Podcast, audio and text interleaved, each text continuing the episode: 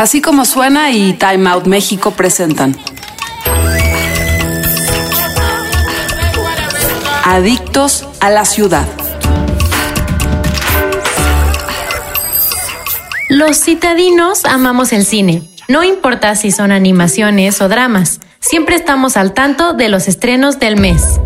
Uno de los géneros más socorridos es el thriller, mismo que estremece a los espectadores y los mantiene a la expectativa durante momentos de tensión. A propósito de esto, Hugo Corona y Gil Camargo, del programa Miércoles de Cine, nos hablarán sobre algunas películas de este género que se pueden disfrutar desde casa en diferentes plataformas en streaming. Hola, bienvenidos a Adictos a la Ciudad, el podcast de Time Out México y así como suena. Yo soy Gil Camargo y hoy estoy con Hugo Corona. ¿Cómo estás? Que muy bien. ¿Tú cómo estás? Bienvenido. Esta es la primera vez que estamos juntos en un podcast. Sí. Porque justo tenemos un programa que es Miércoles de Cine, donde hablamos todos los miércoles a las 7 de la noche en el Facebook de Time Out sobre los estrenos de la semana. Así es, y además tenemos recomendaciones y hablamos de series, películas y de diferentes cosas. Entonces, Y sí, tenemos muchos regalos, ¿no? a veces. Hoy Entonces, todos, eh, a veces.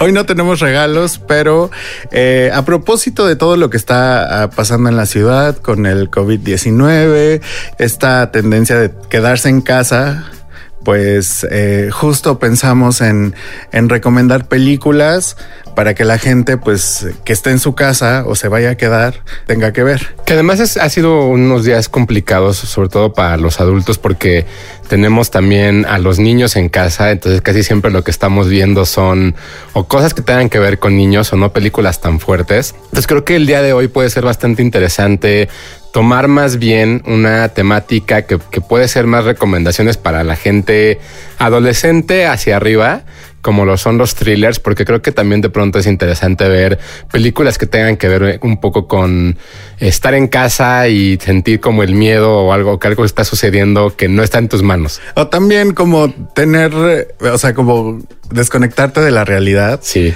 Y Que alguien más sufra. Sí, que alguien más sufra. Y, o sea, también seamos sinceros, no importa si las películas de terror u horror están muy chafas, nosotros vamos a verlas al cine, ¿no? Sí. Entonces hemos visto la misma historia 20 mil casos, la cabaña maldita, el tren maldito, el tele... El muñeco. El muñeco, todo es lo mismo, pero nosotros estamos ahí con nuestras palomitas. Y ahora vamos a recomendar cuatro películas thrillers que pueden ver en, en alguna de las plataformas que están disponibles en, en México. Entonces, ¿te, te arrancas? ¿Me arranco? Me arranco si quieres. Dale, Yo dale. eh, más bien traigo dos recomendaciones del mismo director que las hizo, digamos, como seguidas. Primero voy a hablar de una que creo que a muchos nos impactó en el momento en el que los vimos en 1995, que se llama Seven. Ay, Dios. que mucha gente sorprendentemente no la ha visto, porque además entiendo que este cambio de, de- de pasar de VHS, DVDs, ahora lo digital, ha sido un poco complicado incluso también para las distribuidoras. Y entonces no todas las películas se, se han encontrado en algún momento en plataformas digitales, ¿no? Entonces, eh, creo que Seven, que es una película dirigida por David Fincher, que en la cual dos detectives toman un caso, el cual básicamente lo que sucede es que alguien está matando gente en la ciudad de Nueva York, inspirado en los distintos pecados capitales. Que justo protagoniza Brad Pitt, Brad Pitt y Morgan, Freeman, que originalmente el papel de, de Brad Pitt lo iba a hacer Denzel Washington. Uy, y el, no sabía. Y el personaje de Morgan Freeman, no sabían quién lo, iba, quién lo iba a hacer, pero iba a ser un actor blanco.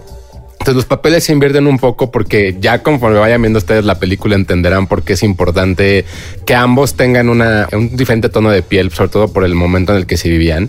Por ahí sale Gwyneth Paltrow, que también es la, la- es la esposa de Brad Pitt, que en ese momento ellos eran pareja, que mucha gente tampoco se acuerda que eso pasó. No, yo nunca. Ah, no, bueno. No, pues Brad Pitt y Gwyneth Paltrow fueron pareja y eh, está, salen en esta película. Y la verdad es que la película es una película bastante fuerte. Es una película que habla de estos asesinatos y que sí te mantiene todo el tiempo con la atención porque nunca vemos al asesino. Ya que revelan quién es, mucha gente lo va a ubicar, no queremos decir para, que, para no quemar, pero es una película además que esta nueva generación de, digamos, de millennials nunca la ha visto. Entonces es sorprendente ver de pronto platicar con gente que tiene menos de 25 años o 26 y que no saben que existen estas películas que pues, en el 90 para nosotros fueron como muy significativas y que marcaron una época, ¿no? Entonces Seven la encuentran en Netflix no busquen qué más pasa, porque creo que si no se la van a arruinar. Y son de esas películas que el final sí, es te deja marcado. Plot twist así increíble. Exacto. Entonces, esa es la, primera recomendación. Yo me voy a ir con It Follows. En español le pusieron eh, Está detrás de ti. Eh, es una película muy de adolescentes, de corte de adolescentes, justo está protagonizada por adolescentes y presenta a Jay, que una chica de 18 años que vive en una ciudad que no sé si fue parte de eh, algo que el director quiso, pero la ciudad está como perdida en el tiempo. O sea, no sabes en qué año están. Te pasan como carros muy cincuenteros, ropa muy setentera y luego tienen como celulares, pero no. O sea, y ven películas en blanco y negro. Entonces, la película no te dice dónde está en el tiempo. O sea, está perdida. Podría estar en cualquier época. Es una chica que tiene un novio, están saliendo y deciden tener su primera vez juntos, pero todo se torna muy oscuro porque después de que todo termina, que el chico la, la dopa y la amarra a una silla de ruedas. Y le dice, ¿sabes qué? Pues eh, no es mala onda, o sea, tú fuiste la que apareció, pero tengo una maldición que se transmite sexualmente y es una persona, un ente que se convierte en varias personas y pues literal va detrás de ti y si te agarra, pues te mata. Entonces, para que no te agarre, se la tienes que pegar a alguien más. Pero si se la pegas a alguien más, le tienes que avisar para que esté al tanto, porque si no le avisas, pues lo mata y luego viene contigo y te va a matar. O sea, digamos que es darle la vuelta al hecho de que no es que estés maldito, sino que tienes la opción de salvarte. Tú sabrás si lo haces. Sí, a pesar de que es una historia muy de adolescentes y, a simple vista es una película que pues sataniza las relaciones premaritales o en adolescentes, va más allá, está mucho más profundo, no nada más es como satanizar las relaciones sexuales y reforzar eh, las, las enfermedades de transmisión sexual. Neta tiene un trasfondo bien intenso, igual tampoco quiero spoileárselas, pero eh, es una película que ya que la terminas dices, ay, yo pensé que esto iba a ser como Scream, pero da un giro muy inesperado. Que tiene poco además que salió, ¿no? Sí, se estrenó en 2015.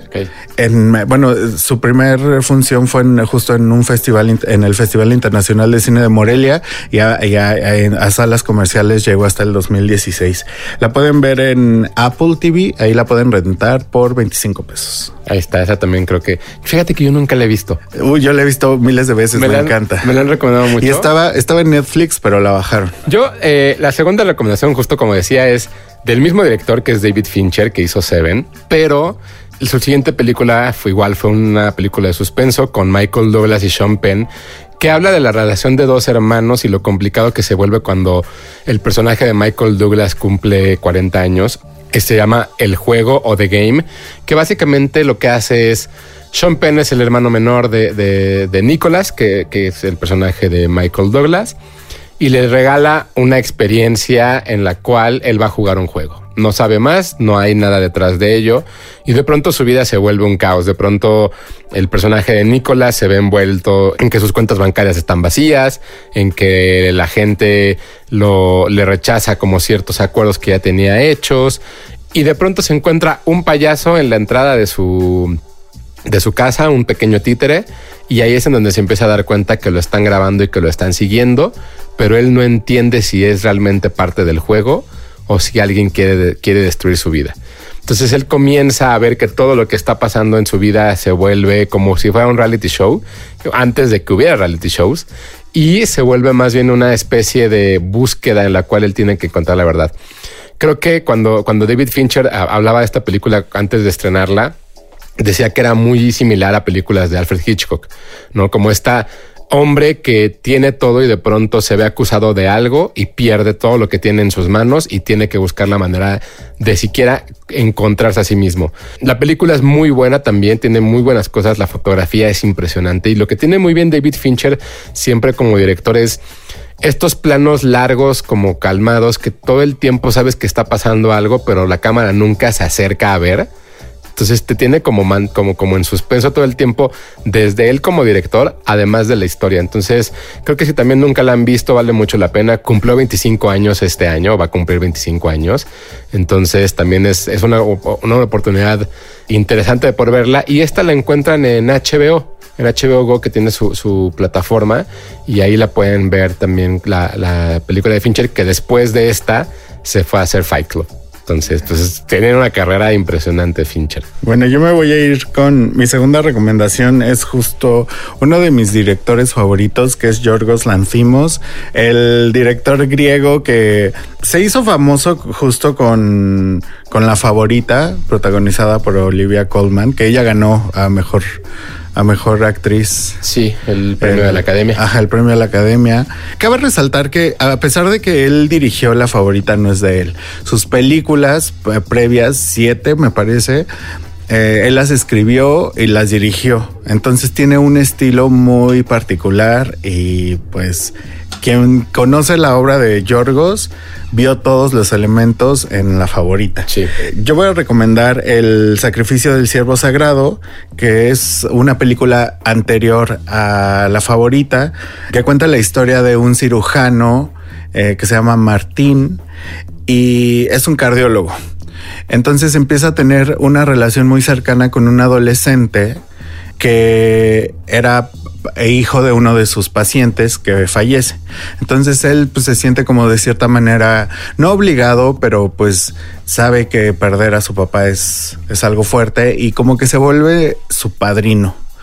Pero este adolescente empieza como a exigirle muchas cosas eh, de tiempo, de, conocer a su familia. Entonces se vuelve eh, una situación muy intensa y pues Martín empieza a darse cuenta que se empieza a descontrolar y que este tipo empieza a, a bueno, este adolescente empieza a acosarlo. Entonces le pone un alto y le dice él, vas a sufrir las consecuencias.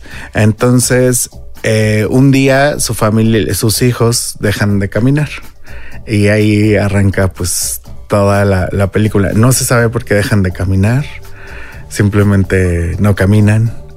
Y algo y les pasa. pues algo les está pasando y no saben si es eh, algo que está haciendo el adolescente o es asintomático, no sabemos.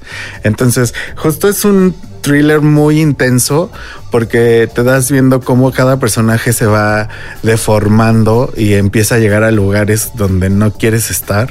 Pero desde el inicio, ¿no? Porque Sí. además la película es con eh, Colin Farrell, que es el cirujano, Cole- y, Nicole Kidman. Mucha gente comparó a, a Yorgos con Kubrick porque usó tomas muy. Bueno, lo comparó. Qué no estoy diciendo que es que es que sea lo mismo, sí, sí. sino que tú tomó el estilo. Entonces son tomas muy abiertas, muy cenitales, muy geométricas, muy blancas.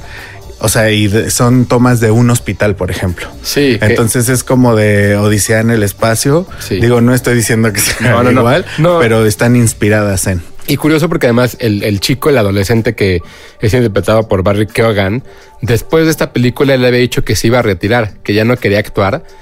Y después eh, apareció en Dunkerque de, Justo. de Christopher Nolan. Hace una, hace una actuación bastante interesante, es bastante intenso, pero sí, gran, gran recomendación. Esa, ¿y ¿dónde, la, ¿Dónde se ve? Esa se ve en HBO Go y también está en Prime Video. Ah. Entonces también para la gente que no ocupa otras plataformas, pues ahí hay una buena opción.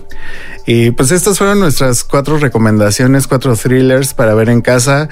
Eh, muchas gracias por escucharnos. Hugo Corona, ¿dónde te pueden leer, escuchar, ver? Eh, pues me leen en Time Out eh, y me pueden seguir en arroba tushai, 2SHY en Twitter y todos los miércoles en miércoles de cine a las 7 de la noche en el Facebook de Time Out México. Muchas gracias y nos vemos pronto. Visita las redes sociales de Time Out en Facebook, Twitter e Instagram, arroba Time México, y utiliza el hashtag Adictos a la Ciudad.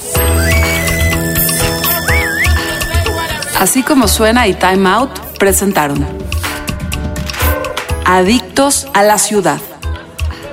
Escucha esta y otras adicciones en nuestra página así como suena.com o descarga nuestra aplicación en iTunes o Google Play.